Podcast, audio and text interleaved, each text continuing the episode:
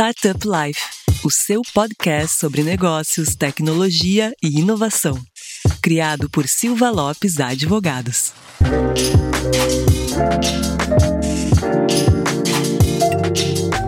Fala galera, meu nome é Lion Lopes e está começando mais um Startup Life, o seu podcast sobre negócios, tecnologia e inovação. E como sempre, está aqui comigo, me acompanhando na bancada, a minha grande amiga Cristiane Serra. E aí, Cris, beleza? Tudo certo, Lion. E hoje, antes da gente contar qual é o tema do nosso episódio, aquele recado super importante para os nossos ouvintes. Não esqueça de acessar o portal startuplife.com.br para notícias e informações sobre o ecossistema e também nos seguir no Instagram, StartupLifeOficial, no Spotify ou na sua plataforma de preferência. E nesse episódio, lá, a gente vai falar de uma coisa muito importante, um tema super relevante na vida de todo mundo que é a educação financeira. E eu sei que a gente tem um super time para falar sobre isso, Laia. Conta para os nossos ouvintes quem são os nossos convidados. Exatamente, que a gente trouxe aqui parceiros de longa data aqui, que já participaram de outros podcasts aqui, as empresas envolvidas já participaram de, de outros episódios aqui do Startup Life.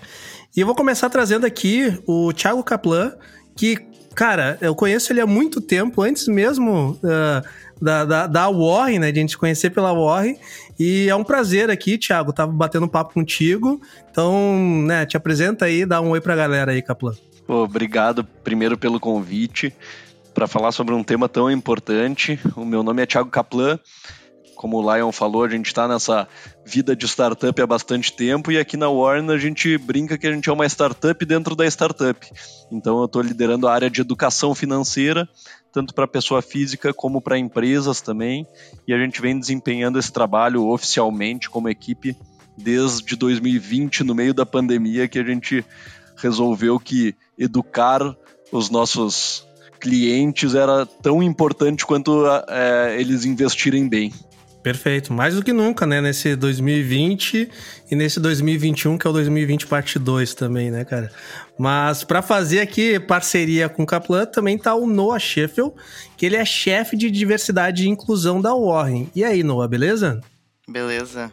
Uh, muito obrigado aí, pessoal, pelo convite de estar participando e poder trazer essa visão aí junto com, com o Thiago sobre o quanto é importante a educação financeira, principalmente quando a gente olha também para esses recortes diversos, acho que a gente só tem mesmo a agregar em, em questão de trazer toda a sociedade junto com a gente nessa visão de que investir é importante para todo mundo e que a educação financeira é algo que todo mundo deve ter acesso. Maravilha, seja muito bem-vindo aí, no e para completar aqui tá o nosso grande velho amigo conhecido aqui já do, da audiência, que é o Cris, o nosso Cristiano Freita para os não íntimos e Cris para o íntimo, CEO da Cirrus. E aí, Cris, beleza? Beleza, bem feliz aí de novo por estar aqui compondo a, a quadrilha do bem, né, para a gente bater um papo hoje de um tema tão relevante e que eu sofro muito quando os empreendedores não tiveram. Mas a gente vai bater um papo aí sobre isso. É, acho que o pessoal já me ouviu, eu, eu sou CEO aí da Silos, a gente é uma empresa focada em prover serviços na área financeira, contábil, para startups e empresas de base tecnológica. Então, por isso aí o trocadilho, que o que a gente vê ajuda mais os empreendedores em gestão, de modo geral. Perfeito. E é com esse super time que a gente vai bater um papo sobre educação financeira hoje aqui no Startup Life e eu já vou abrir fazendo um anúncio aqui que me orgulha muito. Uh, eu que sou neto de negro, sou pardo, né, sei as dificuldades de acesso para uma educação financeira para esse recorte da, da população brasileira e mundial. Uh, venho aqui junto com a Warren, junto com a Cirrus, de uma forma realmente com bastante orgulho e felicidade, anunciar que a gente formou uma parceria e conseguiu prover 750 bolsas para pessoas negras e pardas para o curso Papo de Grana, que é encabeçado aí pela Warren. Isso é algo que me deixa muito orgulhoso mesmo de conseguir ter um pouco desse give back para esse recorte da população que tem as suas dificuldades e muitas vezes não tem acesso a uma educação financeira de qualidade ou sequer algum tipo de educação financeira.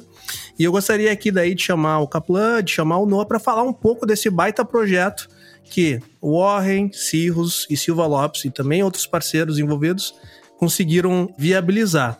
Kaplan, Noah, falem um pouco desse baita projeto que vocês estão desenvolvendo. Legal. Bom, é, primeiro lugar, realmente foi um projeto fantástico. A Warren começou com muita educação financeira, tentando trazer essa desmistificação desse mercado que é uma sopa de letrinhas, né, o mercado financeiro, e a gente queria sempre ajudar as pessoas a investir bem e democratizar esse acesso não só aos investimentos, mas também ao conhecimento. E a gente fez uma reedição do Papo de Grana, que é o livro escrito pelo nosso CEO, o Tito Guzmão, e a gente acabou fazendo esse, esse programa em vídeo.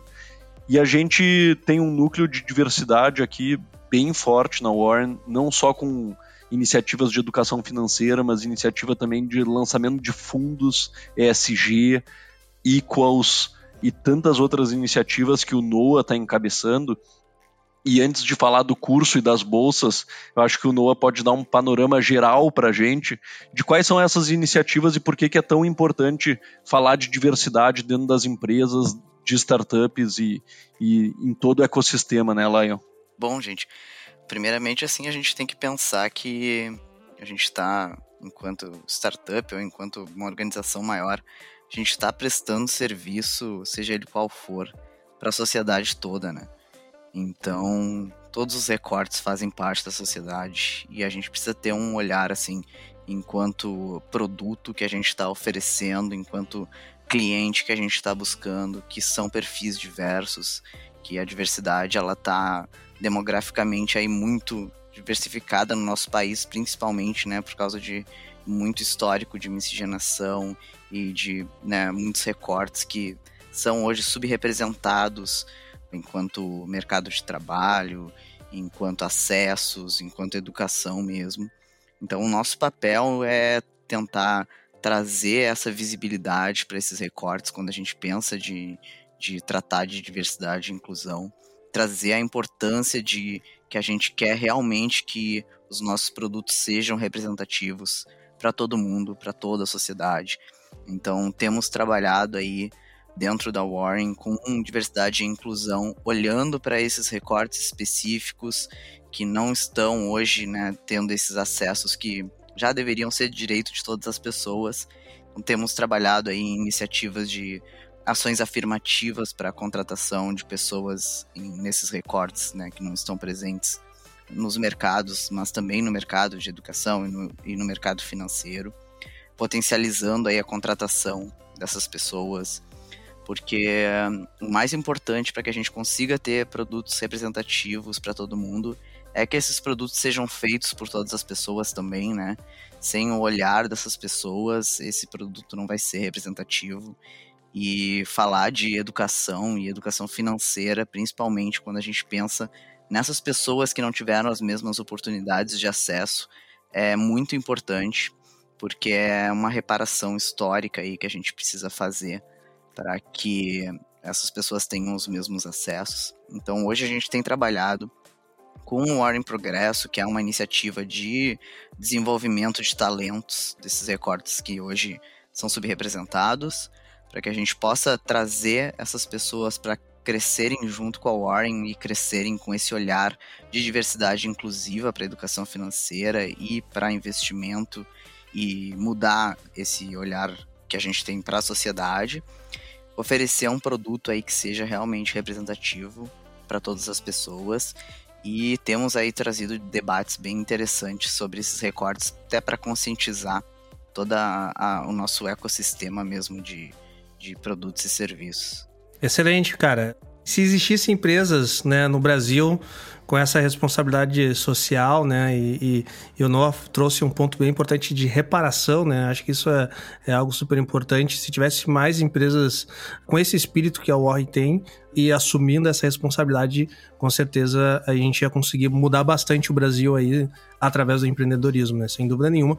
Pessoal, parabéns realmente aí pelo, pelo desenvolvimento de vocês. E Kaplan, agora falando sobre o curso em si, como que ele funciona, como que ele está estruturado, dá uma palhinha aí pra galera. São oito módulos, desde o, da iniciação do dinheiro, que a gente conta um pouquinho da história do dinheiro, conta um pouquinho sobre como funciona a economia de maneira simples, mas elucidativa para os alunos. Vídeos gravados entre 5 e 20 minutos cada aula. E já tem tido comentários excelentes, tanto dos bolsistas quanto pessoas que já compraram o curso e está disponível na, na nossa página da educação, educação.warren.com.br. E o, o que eu costumo brincar é que educação financeira ninguém teve na escola, né? É verdade. Essa é a primeira coisa, ninguém teve no ensino básico. Perfeito. Então a única forma de aprender é ou se tu teve um exemplo bom em casa, ou se tu teve um exemplo muito ruim e você não quer fazer aquilo de novo. Então, assim, a gente vem falando com os alunos que têm feito curso, já estão no módulo 4, 5, e as pessoas falam: putz, eu fiz um monte de coisa errada até aqui e não quero repetir isso. Então eu acho que é, é muito importante, assim, para. De novo, a gente não teve na escola e a gente está tentando levar para o máximo número de pessoas, seja o curso pago, sejam conteúdos que a gente coloca no nosso blog e através das nossas redes para realmente que todo mundo tenha uma conscientização financeira. Isso é super importante na área de negócios, na vida, na saúde emocional, na saúde do colaborador, que a gente fala muito sobre isso e fala em muitas empresas sobre isso, sobre a produtividade do colaborador que está um passo atrás dos boletos e a produtividade do colaborador ou colaboradora que está à frente dos boletos. Perfeito. Já é diferente. E o estresse que isso gera, todo mundo já passou por algum estresse financeiro e sabe que, que isso é, é muito difícil de lidar normalmente como se nada tivesse acontecido, né? Sabe que teve um, alguns, acho que uns dois, dois, três anos atrás, a gente teve uma reunião de kickoff lá dentro do escritório com um educador financeiro. Uh, Adriano Severa, que ele é bem conhecidinho uh, dentro do Rio Grande do Sul aqui, super amigo meu de longa data. E ele fez uma, uma palestra lá, uma abertura, um kickoff sobre educação financeira para a galera. E eu brinco que a forma, né, a melhor, o melhor travesseiro que uma pessoa possa ter é o, uma vida financeira muito bem ajustada, né? Isso daí uh, acaba liberando o estresse uh, em diversas outras áreas da vida da pessoa, né? Tanto não só da vida financeira, mas do restante do, dos ambientes, né? Social, interação com família, com, com familiares, esposa, filho e tudo mais, né? Realmente isso, isso é de suma importância. E daí agora a gente vai tentar trazer nesse episódio do nosso podcast algumas dicas, insights e, e falar um pouco sobre educação financeira, sobre o quão importante é o desenvolvimento né, das pessoas nessa área super importante, porque ainda no Brasil, não sei se no mundo inteiro, mas no Brasil aqui ainda é tabu falar sobre dinheiro, né? As pessoas têm, as pessoas falam de sexo no, no bar, falam de qualquer outra coisa, mas não falam sobre dinheiro, né? Então, uh, realmente é um tabu, né? E Cris, eu sei que, né, voltando aqui às tradições, eu sei que tradicionalmente tu tem a primeira pergunta, então tá contigo, Cris. Vamos lá, então. Mais um recado para os nossos ouvintes antes da gente fazer essa pergunta é corre aí, pega um caderninho e uma caneta para anotar, porque vem muita dica boa por aqui.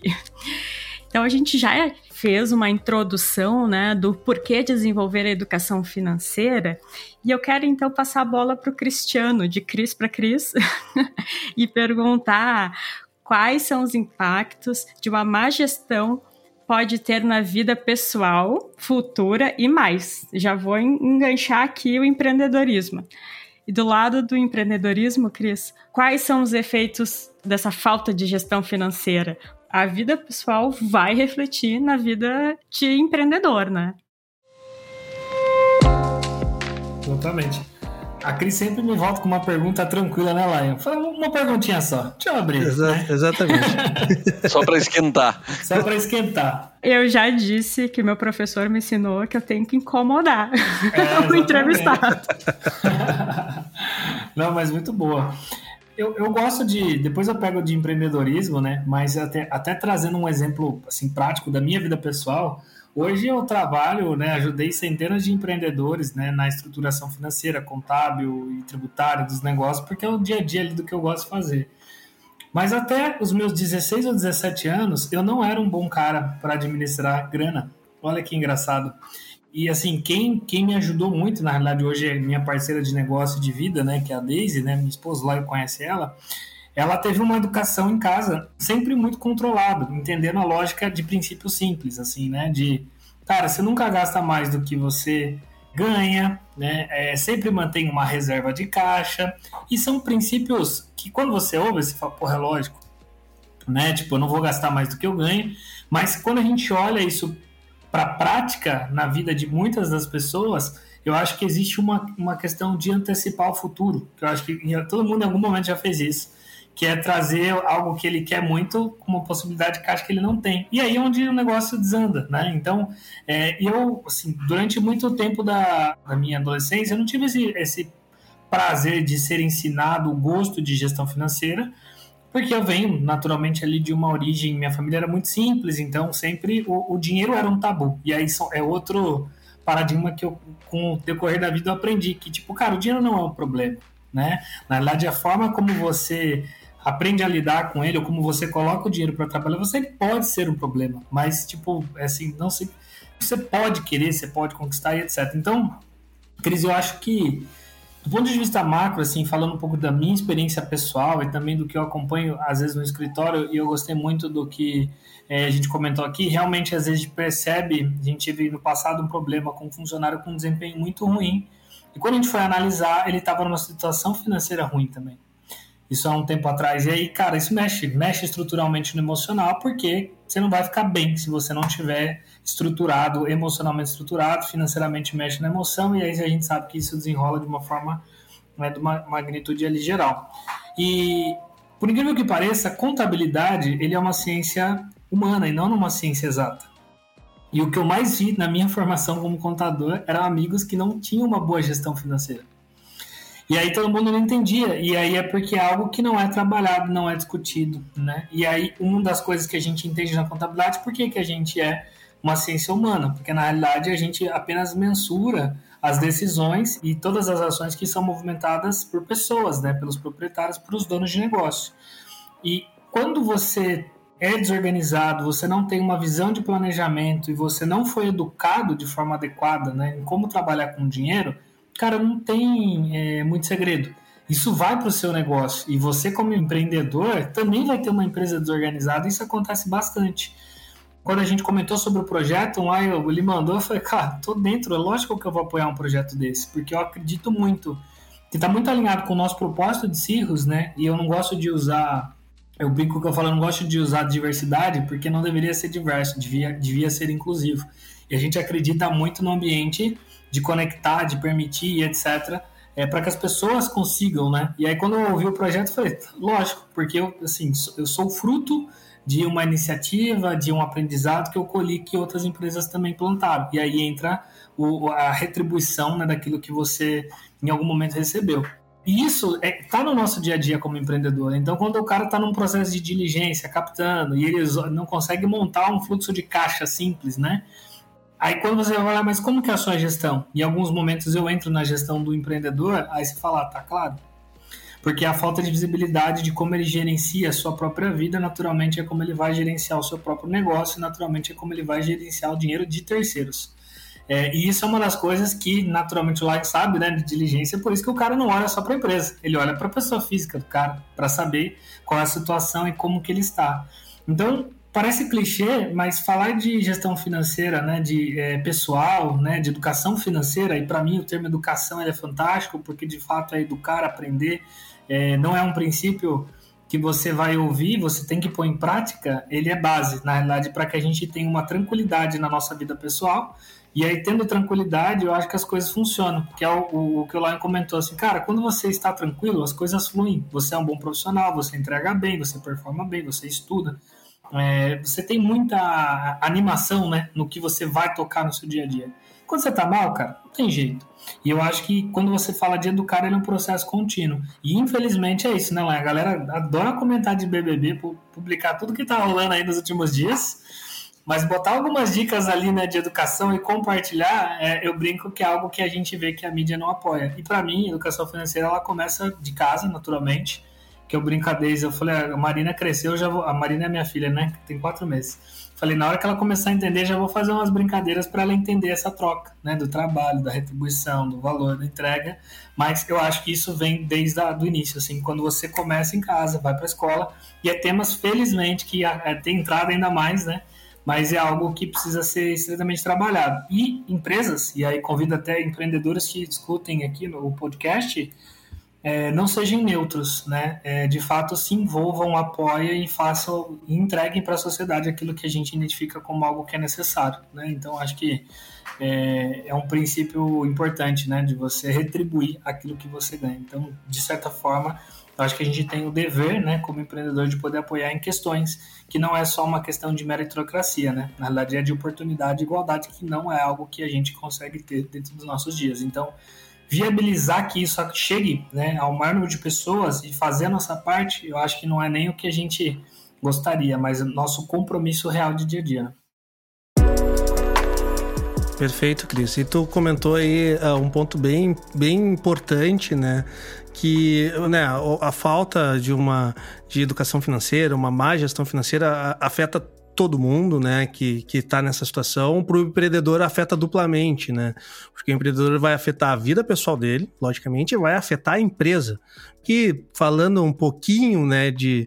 A gente sabe, o pessoal que escuta aqui podcast sabe que a gente não foca muito no juridiquês, mas quando a gente fez um episódio específico falando sobre due diligence, que a gente chamou lá os fundos, que o Cris participou com, do episódio também, a gente comentou, cara, um ponto a ser analisado nessas diligências é justamente a saúde financeira dos, dos sócios daquela empresa. Porque Pessoal, no Brasil, mais do que em qualquer outro uh, lugar uh, economicamente desenvolvido, no Brasil a transição de dívida do, do sócio para a sociedade é muito fácil haver esse tipo de transição, né? De ter os bens da empresa, os bens da empresa não, mas as, as ações dos founders, as cotas dos founders constritas de alguma forma, né? E isso pode ser, pode inviabilizar alguns deals, né? A gente falou aqui sobre M&A, a gente falou sobre investimento e realmente pode inviabilizar. Então é, é, super impactante, né?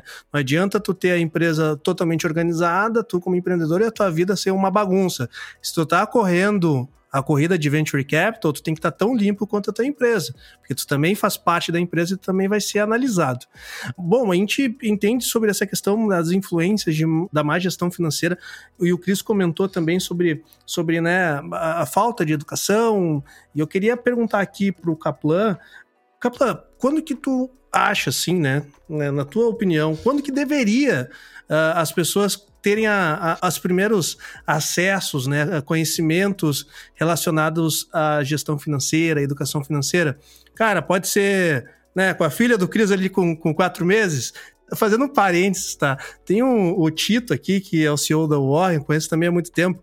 Em uma das palestras de algum evento que a gente participou junto, não me lembro qual foi, tinha um trecho onde ele falava assim: ah, se tu.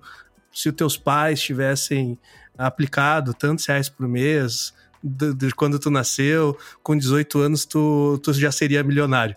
Naquela hora eu me lembro que tava eu e mais um pessoal que conheci em volta, todo mundo se olhou e falou assim: é, nossos pais fizeram alguma coisa errada. Porque isso, isso, isso, não aconteceu. Ele mostra, inclusive, a foto do Totonho, né? Que é o filho Exatamente. dele, e falou: eu, eu não vou cometer esse erro que meus pais já cometeram. Exatamente, mas foi muito engraçado que foi instantâneo. Todo mundo se olhou em volta e pensou assim: ah, alguma coisa deu errado no meio do caminho aí. Mas, Kaplan, cara, quando que é o momento, talvez, de falar isso, né? De ter uma conversa, de começar a, a ter educação financeira? Quando é o momento que tu julga mais adequado para a pessoa começar a se interar sobre, sobre o assunto? Perfeito. Tem uma história sobre do diligence lá, eu que também circulei bastante sobre esse mundo que pegaram IPVA atrasado de um dos empreendedores e fizeram pagar antes de dar o é de dar o ok, tá? Isso é. Não, é, não é anormal. O Kaplan aqui, uh, hoje ele tá no ORM, mas o Kaplan tem um histórico muito grande aí de venture capital, né? Já fez vários deals aqui dentro do ecossistema do Rio Grande do Sul. Alguns deals já passaram pela mão do Kaplan e o Kaplan já analisou vários aí processos de investimento. Então ele tem a experiência representando né, fundos de investimento, family offices, então ele sabe muito bem da importância do founder também estar tá limpinho, né, Kaplan? Voltando à pergunta, assim, Lion, eu acho que começa de casa, porque a gente tem essa conversa com crianças que começam um entendimento sobre, ah, precisa de dinheiro, criança começa a repetir, né? Ah, mas é só tu me, eu quero, eu quero, eu quero, ó.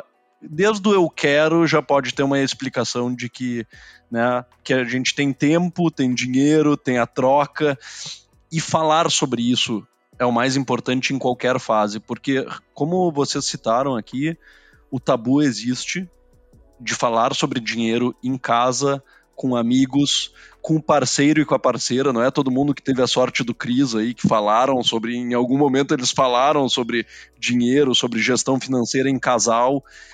E tem uma das coisas mais importantes que eu acho que o Cris também citou, que a gente compactua muito, que investir e falar sobre dinheiro tem a ver também com sonhos, tem a ver com criação de objetivos, tem a ver com a gente vislumbrar uma coisa para o eu do futuro, que às vezes é muito difícil a gente é, deixar de fazer uma coisa no presente pensando numa pessoa que tu nem conhece com 65, 70 anos. E a realidade brasileira é que as pessoas, quando chegam na sua fase de aposentadoria, não têm dinheiro para se manter não tem dinheiro sequer para pagar as condições básicas e acabam dependendo de alguém. Então é muito importante, quanto antes essa conversa acontecer, primeiro ali aos, aos quatro a, a sete anos, e a gente está estudando isso porque a gente está fazendo um curso para finanças de pais e filhos, né? E a gente está brincando bastante com isso. Então, assim, quer construir o futuro, né? E, e conversar sobre dinheiro na, no jantar, conversar sobre dinheiro, como se ganha, o que fazer, o que não fazer, até a, depois ali a parte de dar um pouquinho, fazer o cofrinho e pensar que esse cofrinho vai ser um objetivo, não vai ser um, não vai ser só guardar dinheiro por guardar dinheiro. Esse cofrinho vai te dar condições de comprar um lanche, de comprar um desejo, um livro, né, fazer alguma coisa que você quer muito. Então, dinheiro tem uma coisa que por muito tempo foi perversa e a, e a gente tem que trazer à tona de que não, não é perverso. É importante, realiza sonhos e depende muito de um entendimento da onde vem o dinheiro, como que funciona a economia e por que que existe, né? Porque senão a gente já está trocando sal até hoje por coisas que a gente quer. Então é, é, um meio de troca. A gente brinca no curso que, em vez de falar comprar, a gente podia falar trocar.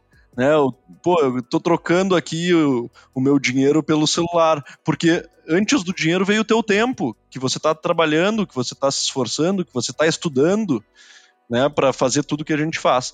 Então, conversar sobre dinheiro nas diferentes fases requer diferentes atenções, mas só o fato de conversar e também ter essa disciplina de a gente olhar para a gente, né, quando se fala em dinheiro e organização, é super importante desde do, dos primórdios aí. A primeira contato que a gente tem com educação financeira, geralmente no Brasil, é quando tu recebe o primeiro salário ou primeira receita de alguma venda que tu faz. Então, vender uma limonada lá na escola, daí tu pega o dinheiro mas eu não sei o que fazer com isso aqui. Me mandaram abrir uma conta no banco, no estágio que eu peguei lá. Primeiro, né, a pessoa ele começa a lidar com dinheiro ali. Então, falar sobre isso é muito importante. O Capa, geralmente você. A grana nem entrou, o cara já gastou, né? Na, na, empolgação ele falou, pô, vai entrar, deixa eu ver o que, que eu compro. Eu brinco quando o meu primeiro emprego eu fui com 14 para 15, né? E acho que eu contei isso aqui em algum podcast. Eu falei pro meu pai me dar um Playstation, ele me matriculou num curso profissionalizante. Eu falei, ah, beleza, era visão de futuro, né? Investir em educação, né? Te divertir com esse curso profissionalizante. Toma aqui, né? Aí a contabilidade e TI entra na minha vida, né? E Sim. eu lembro que o meu primeiro salário, o que, que eu fiz? Eu comprei videogame, tá ligado? Porque era o meu desejo, né? Mas você falou um negócio, até de curiosidade ali, quando você falou de, de do curso, de educação, etc. Quando a gente fala, né, para uma classe, assim, sem, sem base, eu acho que na realidade tudo vem de casa. Então, quando a gente fala para uma. Vou, vou, falar uma classe favorecida, mas eu não estou criando termos aqui não, mas para quem tem acesso à educação, se desenvolveu, etc., foi igual eu falei, assim, a gente aprendeu de alguma forma, igual lá eu falou, a gente percebeu que os nossos pais erraram em algum momento, a gente não estava milionário com 18, a gente falou, putz, então deixa eu acertar para minha próxima geração, mas a gente ainda assim teve oportunidade de estudar, se qualificar, empreender, etc, né?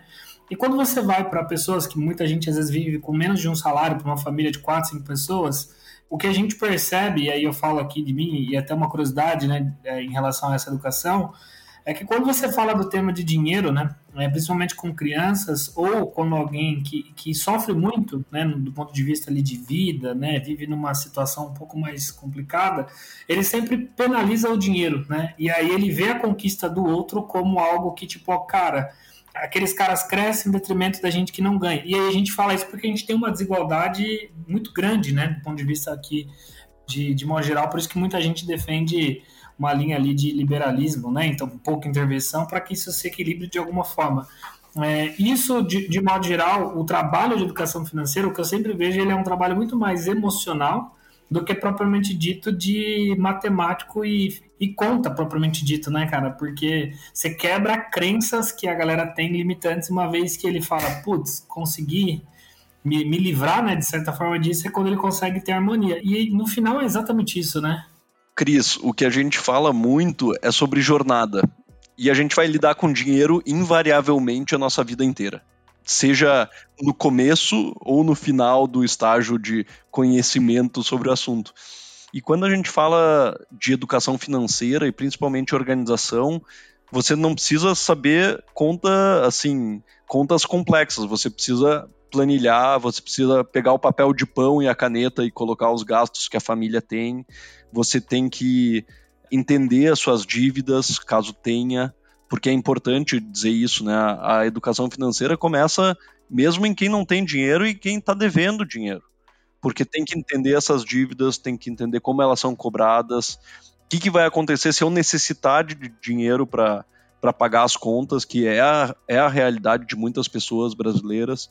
Então a gente tenta, tenta estabelecer uma jornada de que a pessoa entenda desde o mais básico e ela possa subir degraus devagar. A gente não acha. O primeiro passo, talvez, é isso que a gente está falando: é conversar sobre dinheiro, é estabelecer um dia. A gente fala no curso do Papo de Grana que é estabelecer um dia na semana, 30 minutos para olhar para si e para a sua gestão financeira, os extratos que seja, os trabalhos que eu fiz na semana e que me deram um dinheirinho e o que, que eu posso fazer com ele, como que eu posso me organizar, onde que eu posso cortar né? Porque muitas vezes é, é importante refazer essa pergunta, onde que eu posso cortar?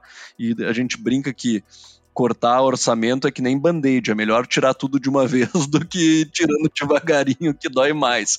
Então, assim, é, é parte da organização financeira se organizar não só com dinheiro, mas com tempo, né? Eu, eu, li um livro recentemente que se chama Escassez e ele fala sobre escassez tanto de pessoas que não têm tempo para fazer aquilo que gostam ou que poderiam fazer, quanto escassez de dinheiro e como essas pessoas entram num túnel que elas não conseguem sair. E também entender para onde está indo o dinheiro, né? Porque às vezes as pessoas, e eu já fui assim, gastava e tipo, tá, mas ia, cadê o meu salário? Aonde que eu gastei? Aí depois eu comecei a fazer exatamente esse exercício que tu tá falando, Thiago, de botar no papel, ah, eu comprei uma bala de um real. Ah, então tá, então aí eu comprei cinco balas de, de um real, então tá, então gastei cinco reais, em, então agora eu sei onde que foi aqueles cinco reais que eu não sabia. É isso, eu acho que a gente tem que olhar um pouco para dentro, é, mesmo em situações difíceis, e por isso que a gente fala assim, investimento, antes de a gente começar a falar de investimento, a gente pode falar de reserva de emergência, que não tem nada a ver com investimento, que a gente tem que botar no investimento mais básico de renda fixa, sem oscilação, com liquidez alta, isso quer dizer que você possa tirar o dinheiro a qualquer momento, pode ser até no cofrinho a reserva de emergência, mas você tem que começar a construir uma reserva de emergência para se tiver momentos difíceis de desemprego, dificuldade de saúde, a gente ter uma reserva para que a gente, como conversou no começo, ter aquele sono um pouco mais tranquilo e não saia desesperado fazendo coisas que muitas vezes a gente não calcula, não tem tempo para planejar incorre em erros é, super banais, né? Assim, pela desculpa a palavra, mas é porque a gente realmente não tem tempo de pensar. E quando você não tem tempo, não tem uma reserva que te permita talvez procurar um emprego com um pouco mais de segurança, né? Talvez procurar um, um freela lá em alguma empresa que está crescendo na sua região, que fale com conhecidos e faça esse networking. Então, começa pela organização. Começa por falar, começa pela organização, começa pela reserva de emergência e a gente vai dando passo a passo para começar a levantar. E cada passo vai te estimular um pouquinho mais. Isso que eu gosto, assim, que eu vejo as pessoas, pô, é isso, eu preciso de meia hora por semana para falar sobre dinheiro e olhar para o meu extrato. Já começa a estimular a pessoa a dar o próximo passo. E isso que a gente está buscando, dando toda essa trilha, não só, ah, eu quero falar de investimentos em ESG pô, é super legal. É, como diz alguns aqui na Warren, é muito sexy falar disso. Mas a gente não pode esquecer de começar pelo básico e na trilha correta, né? Eu acho que é isso. Perfeito. Sabe, a gente comentou, né, Capla, eh, sobre quando começar de, a falar sobre educação financeira. Eu me lembro de uma forma muito vívida, meu primeiro choque de realidade sobre, sobre dinheiro. Isso foi ali no, né, meados da, da década de 90, logo após ali a entrada do Plano Real, que teve aquele período de transição de troca de moeda, né? E daí o meu pai me deu um bolo, eu nem lembro qual era a moeda antes do real, mas ele me deu um bolo de dinheiro e falou assim: ó, oh, filho, isso daqui é, é teu dinheiro, tá? Mas a gente tem que ir no banco para trocar para moeda nova que tá surgindo. Deu, beleza. Fui com aquele bolo de dinheiro. Assim, eu, né, criança, eu olhei aquilo e pensei, tô, tô milionário, né? Daí a gente foi pro banco, acompanhei meu pai, a gente foi na agência do banco, ele trocou e eu voltei com uma nota de 10 reais. Eu, eu falei assim, papai, eu troquei aqui um, sei lá, umas 30 notas, né? Uns 30 papelzinhos desse, eu voltei de com cruzeiro. um papel. É, voltei com um papelzinho desse. Ele, não, filho, 10 reais ainda é bastante dinheiro. Daí, no outro dia, né? Quase não dormi, fiquei ansioso pra caramba em casa, olhando aquele dinheiro, pensando assim, amanhã eu vou comprar, né, fandangos, Coca-Cola, vou fazer o regaço, né. Dormi no outro dia de manhã, eu morava no condomínio aqui no Jardim Botânico, desci, fui na banquinha ali, comprei uma revista do Seninha e um Kinder Ovo. Foi a primeira compra que eu fiz com meu dinheiro, me lembro até hoje. Uma revista do Seninha e um Kinder Ovo. E sobrou ali, agora não lembro quanto que foi, mas acho que sobrou, sei lá, uns 8 reais ainda, assim. Eu pensei, caramba, né, isso daqui é muito dinheiro. Bom, resumo da, da história, no final do dia eu já não tinha mais nenhum dinheiro. Eu tinha comprado salgadinho para todo mundo, pastelina para meus amigos, não sei o quê. Voltei para casa, né, meio chateado, falei assim: "Bah, pai, gastei todo o meu dinheiro, né? Será que a gente não consegue ir no banco de novo para o senhor me dar mais dinheiro?" Daí ele falou assim: não, filho, essa foi a tua primeira mesada e tu só vai ter outra mesada como essa daqui a 30 dias. E daí ali eu me lembro que foi a primeira vez que eu aprendi assim: pô, o dinheiro não cai toda hora, né? E eu tenho que controlar os meus gastos aqui e principalmente não tenho que ficar pagando coisa para meus amigos. foi a primeira lição, assim, de. E isso foi tão marcante para mim, por mais que meus pais não me deram educação financeira, né, super robusta, essa foi um dos, um dos momentos que realmente me deu uh, bastante noção, né? Sobre. Primeiro que eu entendi tá trocando moeda, então o volume de papel não significa muita coisa. Isso foi algo que eu aprendi logo cedo. E também em questão de saber fazer uma gestão de, de fluxo de caixa aí para conseguir virar um mês. Foi bem interessante. E, né, dentro daquele contexto de, de década de 90, pós-inflação, entrada de, de, do plano real, que eu acredito muito que o cenário que a gente tem no Brasil atualmente de falta de educação financeira seja bastante consequência disso, né? De, de anos e anos onde a educação financeira era. Tu tem que gastar todo o teu dinheiro hoje, porque amanhã ele vai estar tá valendo metade do que ele vale hoje, né? Hoje para a geração né, millennium, que não passou por isso, não consegue compreender tanto, e, e a geração né, do, dos nossos pais, dos nossos avós, passaram isso muito fortemente, talvez por isso que eles não tiveram tanta capacidade de nos trazer uma educação financeira, né? E isso me recorda muito também, Lion, a questão de supermercado, de fazer rancho, né? Porque Exatamente. nesse período que tu estava falando, a... trocava muito os preços, aumentava muito o tempo todo, né? Então, disso de gastar o dinheiro e, e ter as coisas dentro de casa, muitas coisas, né? Tipo, sei lá, três pacotes de, de arroz, porque na próxima aí do supermercado vai vai estar tá mais caro. Exatamente, exatamente. Eu queria até puxar um, uh, essa questão do valor do papel, assim, puxar esse gancho. Uh, que eu vi que eu também tava errando, assim, com, com relação. Eu tenho duas filhas, né? E aí a minha filha mais velha, que tem sete anos, ela tem o cofrinho dela e tudo mais. E eu precisei, um dia desses, trocar uh, moeda por papel por algum motivo que eu não vou lembrar qual era. E aí eu fui explicar para ela que, né, eu ia estar tá pegando não sei quantas moedas, mas ia dar um papel para ela. E ela ficou muito sem entender, né? Tipo, nossa, eu tô dando um monte de moeda aqui, tô recebendo só uma coisinha de papel.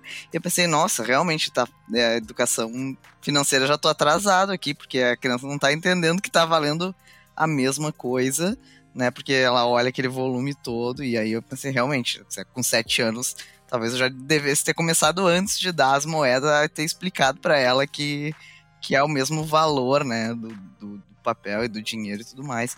E isso foi esse clique, assim, que me deu muito dela também ficar, assim, provavelmente como tu ficou, aquela questão do, nossa, olha, fiquei com uma notinha só Sim. e tive que entregar um monte de moeda. Eu acho que eu tinha mais e agora fico menos. e, foi, e foi sempre assim, tá? No, do grão pro sal, do sal pro boi, do boi pras uhum. barras, das barras pras moedas, pros recibos dos ourives, né? Que é a origem do dinheiro moderno que a gente conversa e até hoje, que daí a gente já pode conversar sobre cripto, Pix e o dinheiro circulando no ar, né? Perfeito, perfeito.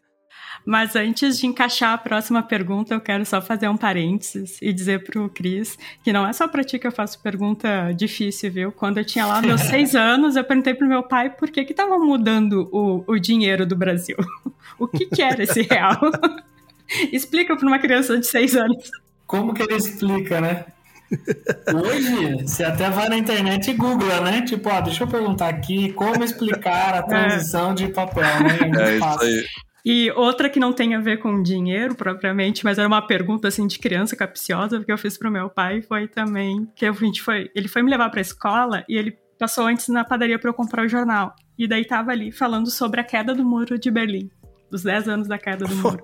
só, eu só pergunta ele, fácil. eu perguntei para ele, que muro é esse? Por que, que ele caiu? Por que estão comemorando que ele caiu?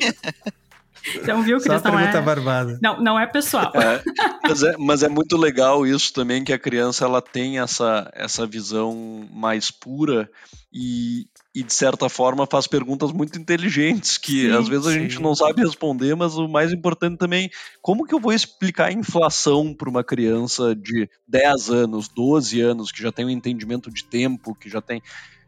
É, é difícil às vezes até para adulto, né? Imagina para criança. Então eu acho que o, o, mais legal é ter esse ecossistema de falar abertamente sobre isso. A época da inflação, como vocês estavam falando, era impossível se planejar. Sim. Tu tinha dinheiro para um carro num ano, num mês, em dois meses depois tu não comprava nem o tapete do carro. Então era assim, obviamente que isso também é um dos porquês que a gente não tem educação financeira hoje. É Perfeito. por isso que mais de um trilhão de reais dos brasileiros ainda está na poupança, né? Que não é um, um bom investimento, nem é o mais seguro. Então, assim, tem vários resquícios históricos que a gente também tenta trazer para hoje em dia e tentar reparar de alguma forma de vamos entender a nossa história, vamos entender por que, que a gente tem falta de planejamento nas empresas, no nosso fluxo de caixa, por que, que a gente tem heranças desses tipos de pensamentos e a gente tenta fazer de uma forma muito mais descontraída e também entendendo a situação mesmo. Eu acho que é o mais importante. E como vocês entendem a realidade atual do Brasil? A gente tem muito a nossa a nossa pegada de tentar mudar o cenário atual, né? A gente está passando por um momento super difícil na economia e também uma questão de saúde muito importante, que a gente está refazendo muitas muitas coisas que a gente pensava como era, a gente nunca pensou em fazer talvez esse podcast aqui de longe. Eu com o Cris, que está lá no, em outro estado, o Lion, que está a quilômetros daqui, e mesmo conhecer pessoas à distância. Então a gente é, é um momento de se reinventar, sabe, Cris? Eu acho que em vários aspectos, em, no aspecto de saúde mental, que a gente viu que é muito importante, olhar para questões de sociabilidade que antes a gente tinha, achava super normal, de repente, puf, estamos na caixa, né? Nós com nós mesmos. Então, tem várias coisas que a gente tenta reavaliar e eu acho que a organização financeira é um momento bom também para reavaliar os nossos hábitos de consumo já mudaram. Os nossos hábitos de gastos já mudaram são coisas que a gente vai ter que lidar a vida inteira, como eu te falei, de educação financeira, é, saúde mental, saúde física. Então, são coisas que a gente não vai escapar. Nada mais importante do que a gente continuar pensando nisso e reavaliando e se reinventando como país, entendendo o que está acontecendo. Eu acho que numa economia muito menos forte do que a gente achava que poderia ser e do que a gente vem fazendo para né, melhorar essa economia juntos, empreendendo e trazendo à tona esse, esses assuntos aqui. Então a gente também é, é responsável por isso, nos reinventar como empreendedores, como pessoa, como pessoas que podem fazer alguma coisa pelo outro também, como o Cris falou ali anteriormente. Eu acho que isso é muito importante. Eu acho até que, trazendo essa questão do momento atual, né, em que as desigualdades ainda aumentaram, Sim. isso, uma ação como, como essas, né, que a gente fez em parceria, de tentar, assim, ser agente de, de qualificação de educação financeira, principalmente pensando nesse legado que a gente tem histórico, né, de marcador social, de desigualdade, em um momento que a desigualdade ainda aumenta, né, pensando no recorte da população, preta e parda aqui, que a gente está aí com essas bolsas para educação financeira mesmo, é muito importante, porque a gente pensa que a gente está assim, há 132 anos em que a gente saiu de um regime que era de, de escravidão e que essas pessoas precisaram empreender, né, antes de entrar no mercado de trabalho, né, todo esse recorte ele precisou ser empreendedor antes e como que é isso hoje né, sem uma educação financeira. Então, acho que uma iniciativa dessa, no momento atual que a gente está vivendo, é primordial para que a gente consiga chegar num, numa sociedade que, que a gente consiga reduzir essas desigualdades, né? Por mais que a gente, nossa, está todo mundo passando por uma situação que jamais a gente imaginaria, né? O mundo todo está passando por uma situação que a gente jamais imaginaria tem recortes que ainda né, são mais massacrados ainda e a gente tem mesmo essa responsabilidade de fazer essas reparações na medida que a gente pode e olhando muito para a questão de que a pessoa preta e parda teve que ser desde sempre uma pessoa empreendedora quando teve ali, seus direitos de vida mais garantidos e a educação financeira para a pessoa empreendedora é como vocês falaram, não tem como separar, né, o empreendedor do empreendimento. Então, como que a gente consegue potencializar também essas pessoas a terem os seus sonhos realizados através das suas empresas, das suas startups, né, dos seus empreendimentos. É uma responsabilidade nossa social também para que a gente consiga nesse momento atual que a gente vive, mas também em momentos que a gente também repense nossa responsabilidade enquanto né, privilégio de, de poder fazer alguma coisa, né, para melhorar a sociedade como um todo. Sabe, Noah, que tu trouxe um ponto super interessante e que eu, eu refletindo um pouco consegui me identificar bastante, né? Tu comentaste, ah, a população preta, parda, é uma população muito empreendedora, né? Começou precisando empreender para conseguir seu sustento, né? Eu sou de, de uma família empreendedora nata e uh, hoje temos uma condição social, econômica muito diferenciada, mas o empreendimento, o primeiro empreendimento que o meu pai começou foi ser engraxate.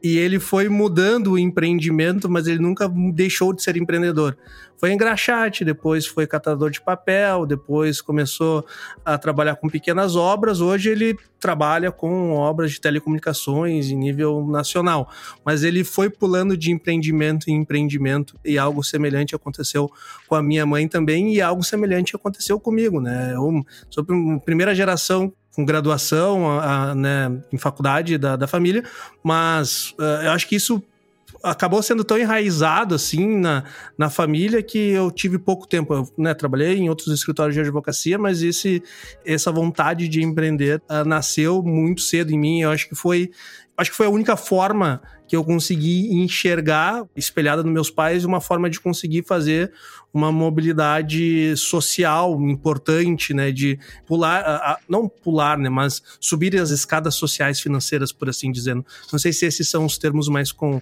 mais corretos de ser dito. Mas eu queria perguntar para ti, no, especificamente, né, ah, como que tu enxerga dois pontos, tá? Uh, primeiro ponto, né, a importância do empreendedorismo e a importância da educação financeira em busca de uma equidade social hoje no Brasil. Como que tu enxerga esses pontos e que iniciativas que tu acha que são interessantes aí para a gente uh, implementar dentro dos nossos negócios, né, para os outros empresários? O que que tu, qual é a tua visão, Noah? Sem educação financeira, eu acho que o empreendedorismo ele está fadado ali a bater essa curva e, e depois não, não, não realmente não conseguir alavancar que é muito difícil, né? Que a gente consiga se manter sustentável se a gente realmente não entende ali o, o valor daquilo que a gente está tá empreendendo. E até parte desse ponto mesmo, né? Enquanto empreendedor, às vezes a gente não sabe nem precificar, porque a gente nunca falou sobre dinheiro, então a gente está vendendo um produto que a gente não sabe nem se está cobrando por um valor justo.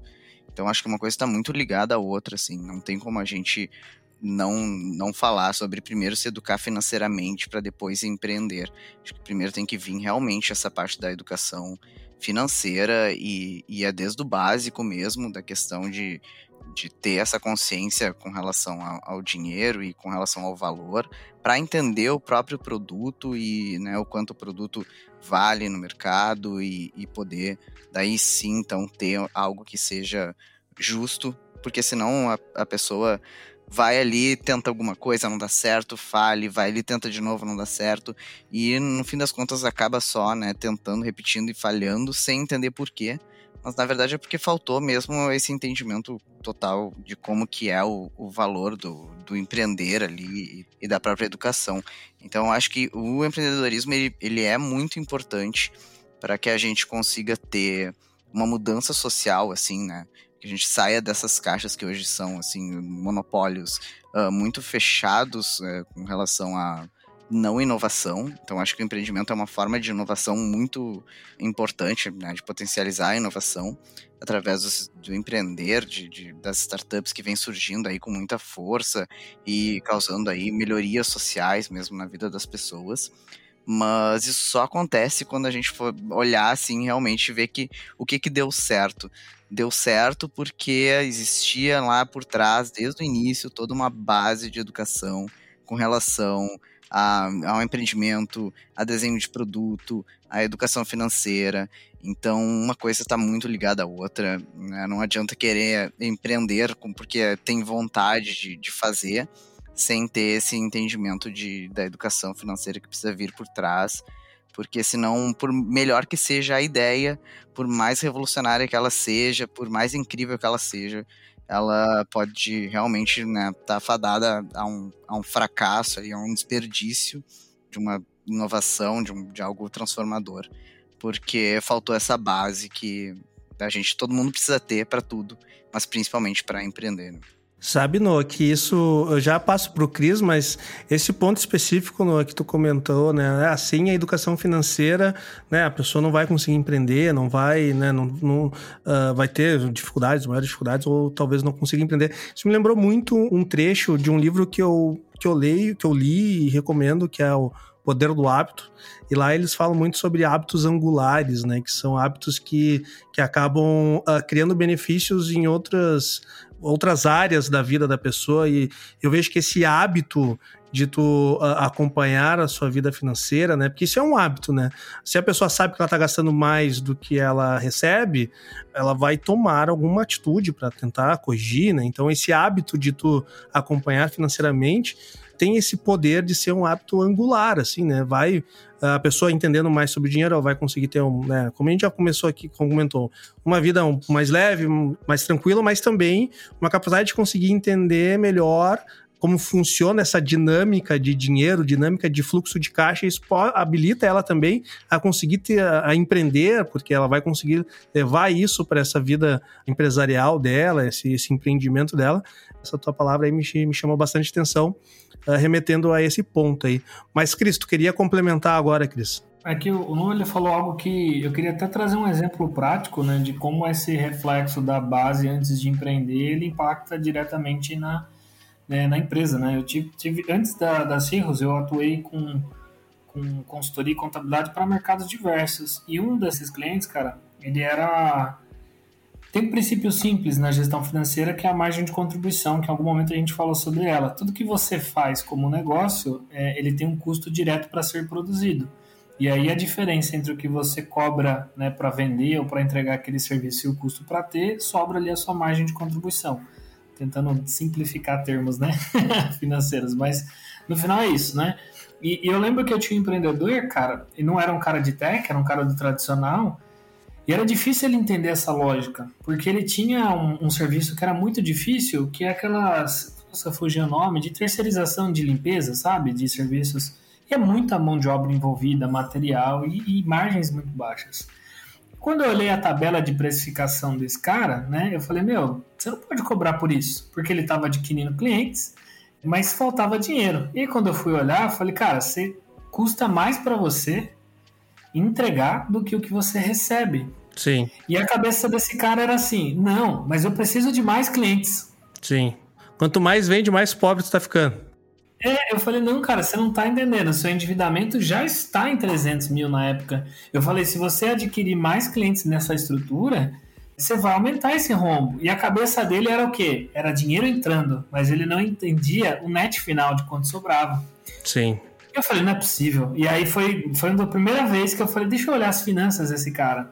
E esse era o princípio da vida dele, entendeu? Tipo, ele falava assim, putz, é, não conseguia acertar, ele não conseguia é, conquistar coisas. E aí quando você olhava, ele tipo, não lembro exatamente qual era, mas ele tinha um gol, por exemplo.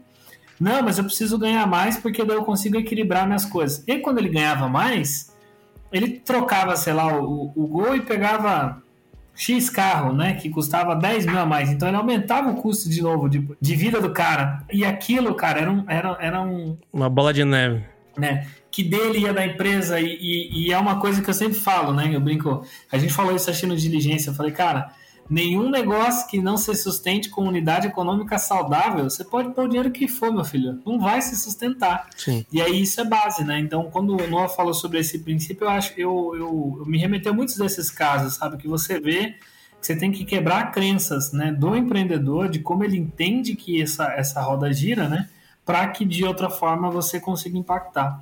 E é só fazer um parênteses de, de importância disso, né? E o que a gente está falando de retorno e de, de igualdade, eu recebi é, dois prints de notícia hoje, no mesmo dia, que eu falei assim, cara, isso sim que é traduzir uma questão de desigualdade, né? De um lado, não sei se vocês viram, aumentou a lista de bilionários, né, brasileiros, né? Saiu a lista.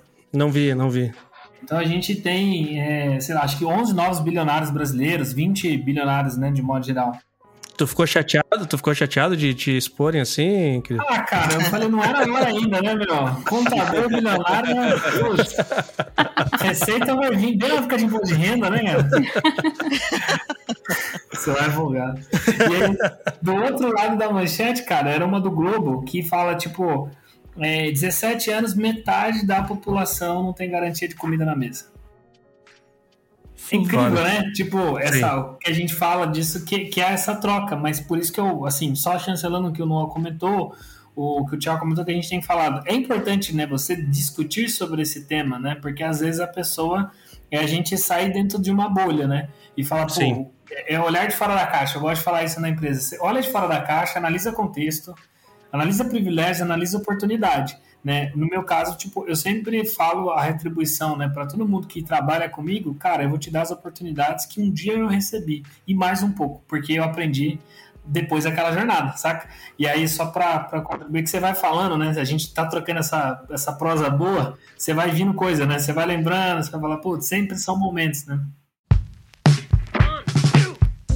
A gente, por exemplo, é, esse mês. A gente sempre pauta os meses e assuntos que a gente vai falar no nosso Instagram do Papo de Grana, que hoje saiu a Cirrus e a Silva Lopes como grandes apoiadores dessas bolsas do Papo de Grana. E esse mês a gente vai falar sobre desemprego e como se preparar antes, durante e até depois do desemprego que cresceu no nosso país durante esse, esse último ano que passou. Então, para vocês verem como a educação financeira não é só investimento, não é só é, botar na planilha, tem a ver com questões sociais muito sérias que todo mundo conhece uma história de pessoas que, que não conseguiram lidar com isso, que não conseguem lidar com isso, e a gente tenta ajudar de todas essas formas. Então, também quem quiser acompanhar a nossa página e, e ser parceiro e levar a educação financeira para as empresas, como vocês levaram, não só para a empresa de vocês, mas para pessoas que realmente precisavam mais. Os nossos programas são para isso: é educação financeira para pessoas, para colaboradores, para público geral, através de conteúdos gratuitos. É o que a gente tem feito, de certa forma, para para tentar ajudar, seja a pessoa que quer ser empreendedora, seja a pessoa que quer o primeiro emprego, seja a pessoa que já está lá na, na fase da aposentadoria e não sabe por onde começar. Né? Então a gente, a gente tem essa jornada e são coisas que a gente vai lidar a nossa vida inteira, seja como ser humanos, empreendedores, empreendedoras. Eu acho que é, que é bacana frisar e refrisar que a gente não vai ter como escapar, infelizmente, de falar e pensar sobre isso. Esse é um ponto importante, né, Kaplan? Uh, e vocês inteligentemente estão fazendo isso dentro da Warren. A pessoa só vai conseguir investir se tiver uma boa educação financeira de gestão das suas finanças, né?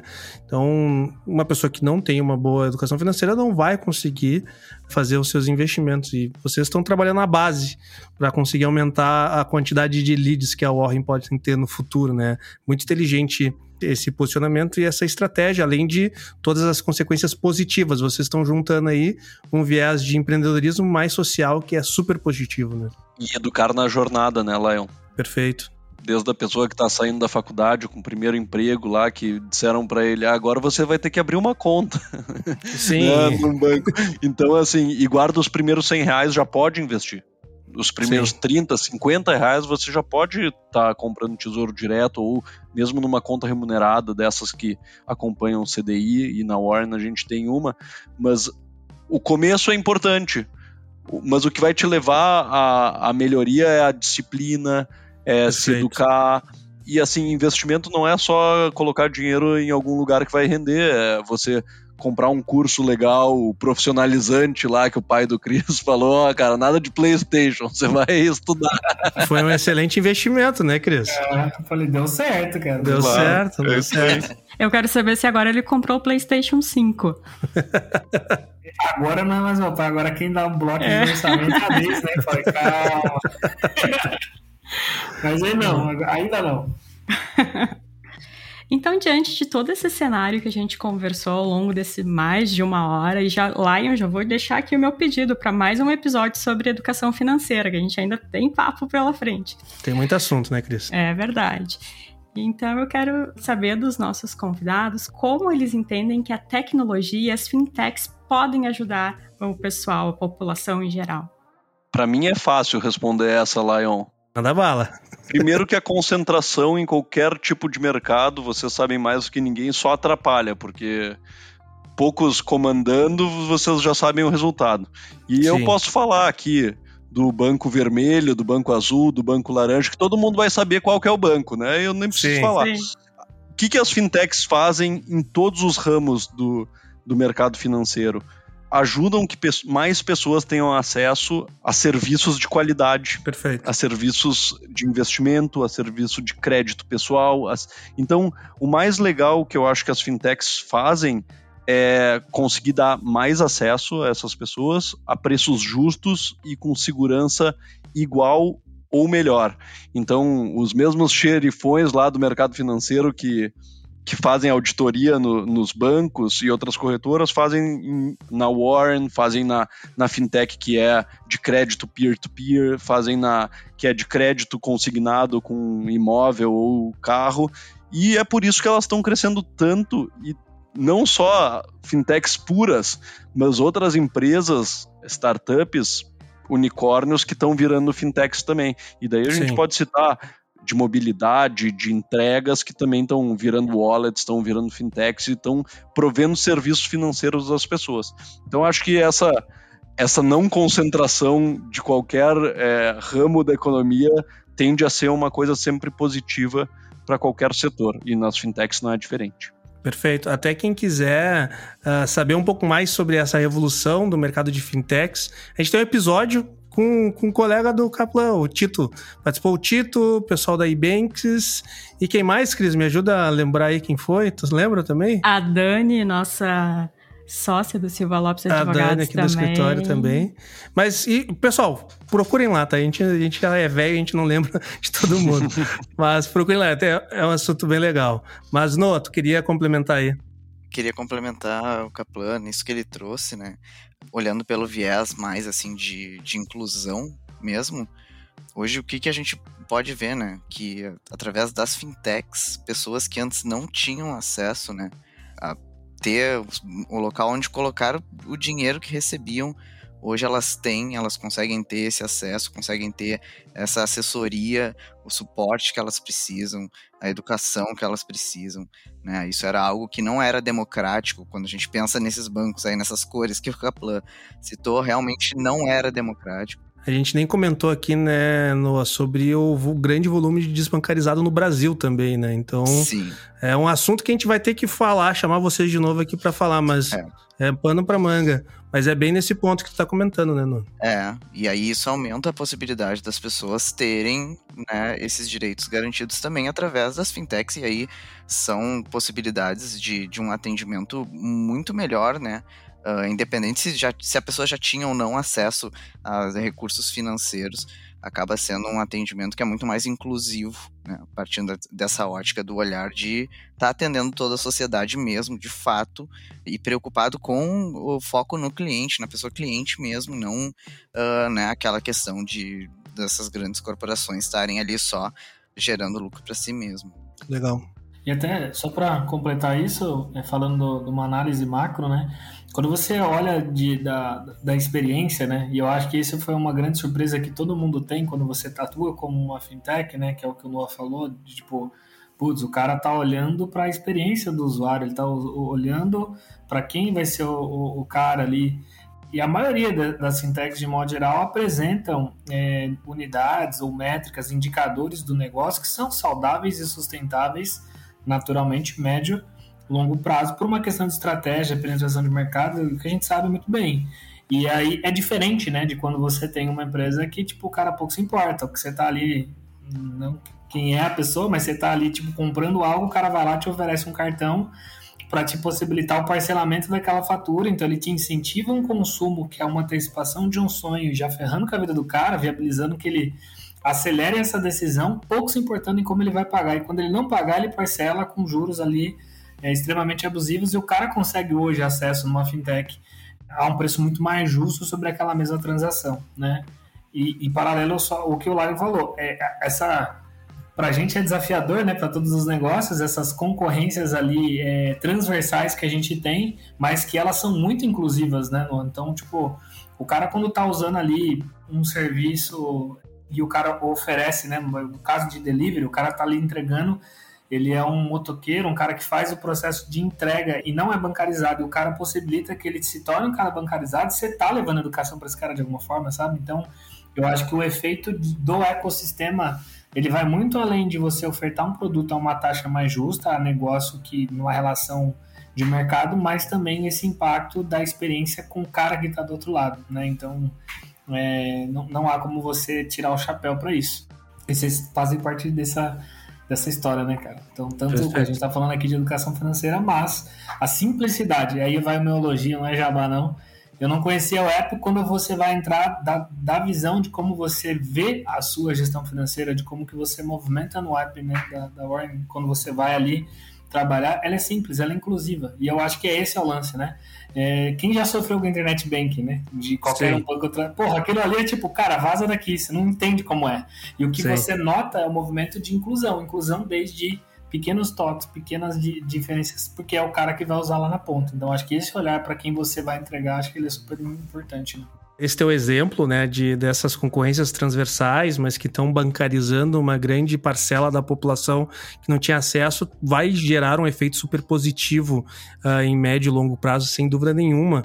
E eu acho que essa facilidade de acesso, a interface, a forma de comunicar, as fintechs elas conseguem entender que elas têm que atingir um público que já não tem um, uma educação financeira, não tem um conhecimento, e tu criar mais entraves de usabilidade, de interfaces, isso só prejudica esse tipo de acesso, né? E isso em, nas mais diversos níveis e graus, assim antes aqui em off eu falei uh, pro Kaplan, né, que eu me lembro, eu me lembro exatamente do dia quando eu conheci o Tito, que ele foi, né, o Tito foi lá no escritório, né, falando, ó, oh, cara, a gente tá montando esse negócio aqui, Uh, né, precisamos de ajuda em alguns pontos. E eu fui um dos primeiros uh, usuários betas da Warren, assim, quando, quando foi lançado. Cara, e aquilo para mim, para mim mesmo, e sem, sem, nenhum, sem nenhum jabá que eu ou puxar saco, para mim foi muito game changer na minha vida em questão de, de educação financeira. A Warren, com certeza, foi muito influente na minha vida em eu conseguir, eu, eu já tinha uma gestão financeira positiva no sentido de, né, eh, eu tenho menos custos uh, do que eu recebo, então já era positivo, mas eu ainda não sabia muito bem o que fazer com aquela grana. Eu investia tudo no meu negócio, aí o meu negócio começou a crescer, começou a precisar de uma menor uh, capacidade de investimento, e eu pensei, tá, e aí, o que, que eu faço com isso agora, né? e foi muito pela usabilidade, pela, pela facilidade que a Warren trouxe para mim que eu consegui criar essa, essa vontade de investir. Fui do mais tradicional possível, fazendo lá um investindo num fundo que eu achava que tinha um fit comigo, até hoje que eu já consigo analisar alguns ativos, investir em algumas empresas que eu, que eu confio, que eu entendo os relatórios que elas apresentam. Isso sem dúvida nenhuma há anos atrás foi o que a Warren foi um baita incentivo para mim justamente por essa facilidade de uso e tudo mais. E, bom, pessoal, a gente está aqui já mais de uma hora, né, falando sobre educação financeira e, e a gente encerra né, o nosso episódio com o sentimento de que faltou muita coisa pra gente falar ainda. então, a jornada é longa. A jornada é longa, cara. Então, mas com certeza a gente já conseguiu trazer bastante insight num papo super fluido, super tranquilo, super natural, de compartilhando experiências que eu acho que é, é esse compartilhamento de experiências sobre educação financeira que tem que deixar de ser um tabu, né? A pessoa fala, cara, eu já fiquei devendo na praça, já tive meu nome inscrito em SPC e Serasa, consegui dar a volta por cima, consegui me organizar. Acho que isso, isso falta ainda e a gente incentiva. Acho que a mensagem que a gente deixa no nosso, no nosso episódio é dois, né? Cara, educação financeira nunca é cedo demais para se aprender e converse, né? Troque experiências, converse com seus familiares, esposas, né? Uh, parente, amigos e tudo mais. E, bom, eu vou convidar aqui o Kaplan para se despedir falar um pouco mais de como que as pessoas podem ter acesso a outros cursos da Warren Educação e, Capla, muito obrigado mesmo, foi um prazer trocar essa ideia contigo e principalmente te agradecer pela oportunidade de, de conseguir contribuir com vocês também nesse baita projeto das bolsas que a gente disponibilizou, que realmente foi um projeto que me fez muito bem. Tem uma frase que fala, né, que não existe a pessoa puramente altruísta, né? Ninguém tem uma atitude altruísta simplesmente por ser altruísta. Ela tem essa atitude porque isso faz bem para ela. E, e, sem dúvida nenhuma, isso me fez muito bem e, e com certeza outras pessoas também têm que se desenvolver que essas atitudes altruístas fazem bem para a sociedade e para a pessoa também, principalmente. Então, já deixo aqui meu agradecimento, Kaplan. Pô, eu que agradeço pelo convite, agradeço o Noah que dividiu esse espaço aqui comigo pela Warren e que ajudou a conceber esse projeto, que não, se não fosse Noah, a mais afro com a figura da Aldrin, que nos ajudou a fazer toda a curadoria e todo o processo seletivo, que também foi muito sério sobre essas bolsas, não sairia do papel. E vocês, obviamente, que nos ajudaram a não só disponibilizar 500 bolsas, mas 750 para todos os inscritos. E isso nos fez muito feliz também e nos, eh, nos enche de orgulho. É, a gente costuma falar na Warren Educação que as melhores decisões financeiras iniciam pelo conhecimento. Então a gente disponibiliza cursos gratuitos e pagos na nossa plataforma educação sem cedilha e sem tio.warren.com.br. Tem informações na warren.com.br, no nosso blog. E a gente se dispõe aqui a conversar também, educação.warren.com.br. Qualquer tipo de pergunta, a gente, a gente gosta muito desse contato direto com o público. E se não fosse os nossos clientes e a educação que, que a gente passa para eles e eles nos ensinam todos os dias também, a gente não estaria aqui certamente falando. E eu agradeço demais aí, Cris, Lion, Cris, Noah. E obrigado, foi um papo incrível e tem muito pano para manga, como a gente falou, e a gente está super à disposição aqui. Sem dúvida.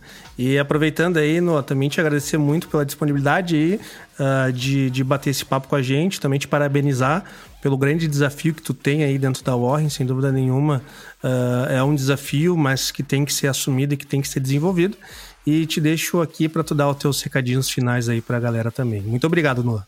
Muito obrigado, pessoal, aí pela, pela abertura aí, pela, pelo convite participar.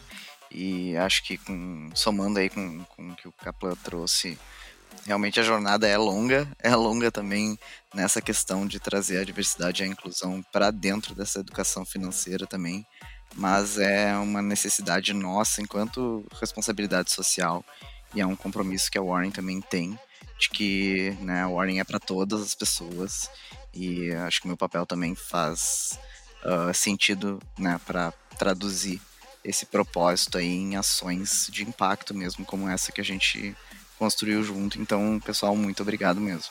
Valeu, Noah. Muito obrigado. E já deixo o convite aqui pro Caplay e pro Noah para novos episódios aqui que a gente vai ter. Acho que é um baita conteúdo, que a gente falar sobre diversidade no meio de empreendedorismo e já vamos chamar o Noah mais uma vez para falar sobre um tema, so, somente sobre esse tema. Já está convidado. É, exatamente. E por fim, aqui agradecer quem já não é nem mais convidado, né? É, já, já, já é da casa aqui. Uh, Cristiano, Cris, Obrigado aí por participar de mais uma vez. Eu acho que tu já até pode pedir duas músicas aqui para nós também. Então, né, deixa, deixa teus recadinhos finais aí, qual a música que tu quer, que tu quer pedir. E, e quem quiser saber um pouco mais da, da Cirrus também. Cara, é, assim, eu que agradeço, assim, a oportunidade de bater esse papo. Eu brinco que todo podcast ele é uma aula, né? Então, acho que fazer essa troca, levar esse conteúdo, né, esse papo aí de, de, trazer um pouco a importância do tema, né, nas nossas vidas pessoais, assim como a gente vê como isso impacta os negócios, né, e como isso de forma geral é estruturado, é muito importante. Parabéns de novo pela, pelo projeto, fico muito feliz de poder participar, de, viabilizar, é como eu falei, é um primeiro passo e é o mínimo, né, como empreendedor, a gente tá apoiando e retribuindo aquilo que a sociedade de modo geral também nos gera, né. E aí ficou bem feliz e para a gente agora tá é, tá na produção ali em ritmo acelerado de conteúdo também para a galera, de muito conteúdo em vídeo, então arroba Cirrus Contabilidade, S-Y-H-U-S Contabilidade nas redes de Instagram, YouTube, a gente tá indo do nosso lado tentando apoiar os empreendedores com todos os temas quando ele já está naquela jornada né, do negócio, do dia a dia, então a gente sabe que é importante apoiar, então a gente tem produzido. Então para quem quiser acompanhar um pouco também nosso trabalho, de modo geral, nas redes sociais, LinkedIn e Facebook, arroba Cirrus Contabilidade. E eu que agradeço o convite. E aí você não sabe se é, é, se é bom ou se é ruim, né? O cara fala assim, ah, não é mais convidado. Eu falei, eu acho que é bom isso aí, né? É, só... é de casa, é de casa. É de casa, valeu demais. Valeu, Cris. Bom, e, e Cris, a Cris, né? Com certeza uh, foi um baita episódio e nos ouvimos no próximo episódio, né, Cris? Tchau, tchau. Até lá.